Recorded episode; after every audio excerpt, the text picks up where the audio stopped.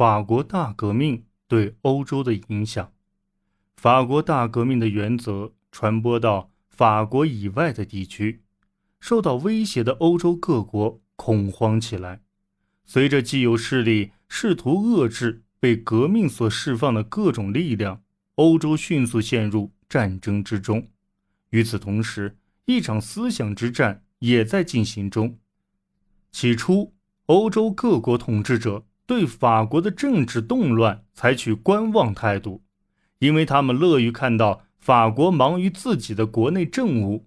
但是，法国大革命早期的一件事件激发了作家、艺术家和知识分子的想象力，他们从封建的废除、君主立宪制的建立以及法国机构的合理化调整中，看到了将启蒙运动的原则精华付诸实现的可能性。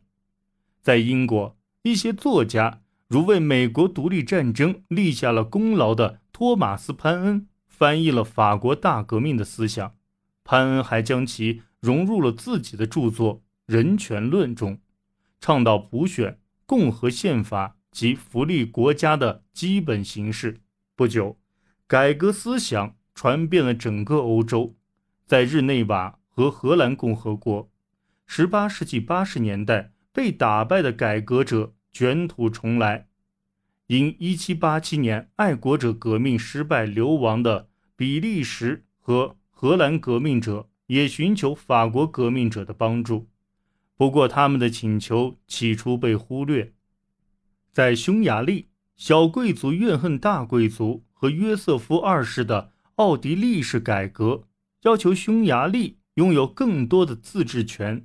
在英国，伦敦通讯协会等组织定期举行集会，讨论激进的文学作品，并准备要求改革的陈情书。在苏格兰，帕斯、邓迪及爱丁堡那些设有选举权的民众。联手种下自由之树，并庆祝发生在法国的事件，甚至遥远的俄国也受到影响。大革命激起人们对现状的不满，进而导致叶卡捷琳娜大帝的铁血镇压。然而，法国大革命引发的狂热很快被驱散。埃德蒙·伯克在早期就提出了警告。他在1790年出版的著作《对法国大革命的反思》中，就预言了社会混乱和军事专制。当法国的雅各宾派上台，宣布实行共和，王室家族安全受到威胁时，这些担忧似乎都得到了验证。1792年8月，普鲁士和奥地利都与革命的法国处于交战状态。他们对抗法国的战争起初以失败告终。九月，普鲁士军队在瓦尔密战役中被击退；十一月，奥地利在热马普战役中战败。法国革命军队士气高涨，再加上原有的王室正规军相助，笨拙的对手显得不堪一击。随着法国革命军队开进低地国家。英国很快也不能再置身事外了。法国国王于1793年1月被处决的事件引发了次月的战争。奥地利和普鲁士军队剿灭法国革命的尝试失败，欧洲旋即陷入持续一代人时间的战争中。英国拥有强大的舰队、广泛的贸易网及雄厚的财政实力，这使他得以成为。后续的反法联盟组织者，但单靠他自己并不足以击败法国。整个18世纪90年代的战争证明，法国能够击败反法联盟，他同样无法战胜英国的海上力量。1795年，普鲁士战败退出战争，被迫割让莱茵河左岸的领土给法国。在斗志昂扬的年轻的拿破仑·波拿巴的率领下，法军征服了荷兰，并入侵意大利北部地区。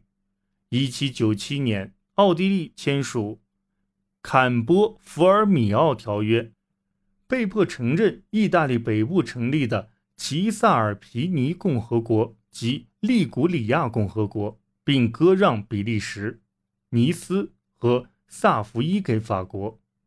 英国海军在1794年和1797年取得的胜利使英国免受侵略，但这些已成为历史。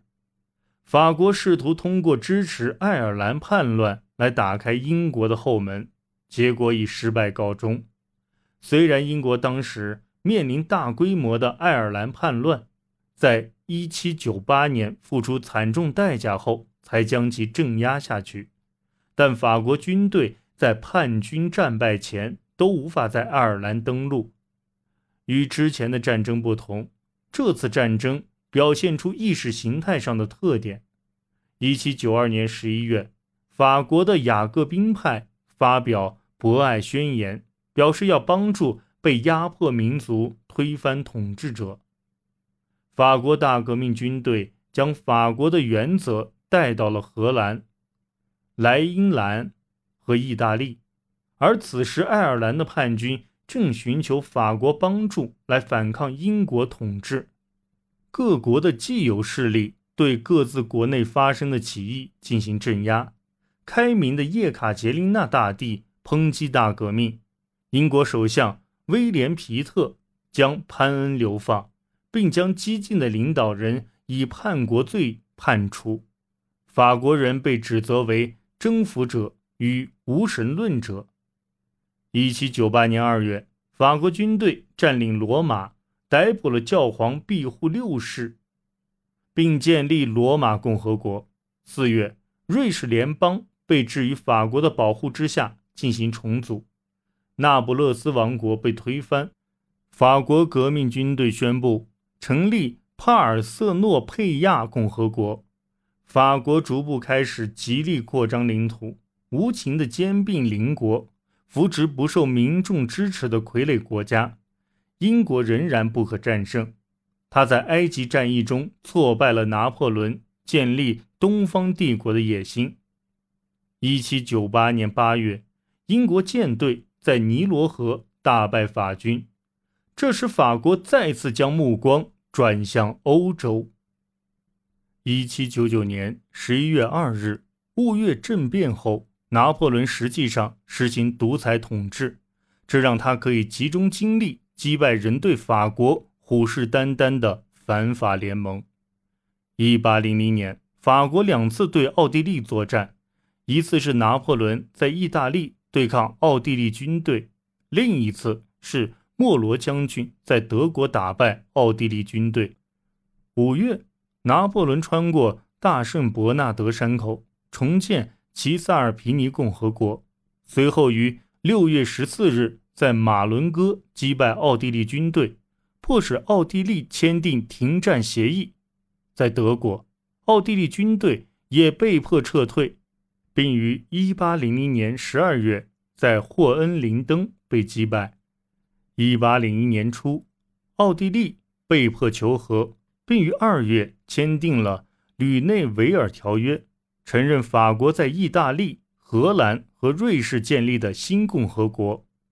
奥地利还将莱茵河以西全部领土割让给法国，包括比利时和卢森堡。俄国也结束了对法国的敌对状态。英国被迫接受在近期无法打败拿破仑的现实。